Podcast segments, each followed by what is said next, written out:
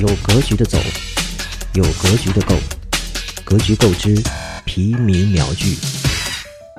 高瓴资本创始人张磊，一九七二年出生于河南驻马店，一九九零年以河南省高考文科状元的身份考入中国人民大学，后海外留学至耶鲁。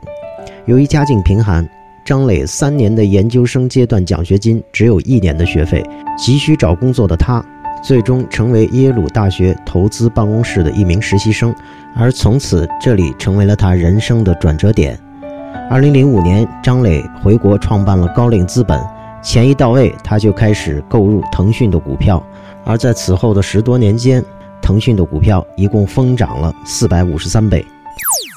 喜欢刚才的内容，觉得还不够尽兴，欢迎在你现在收听的平台订阅《格局购》的免费会员节目。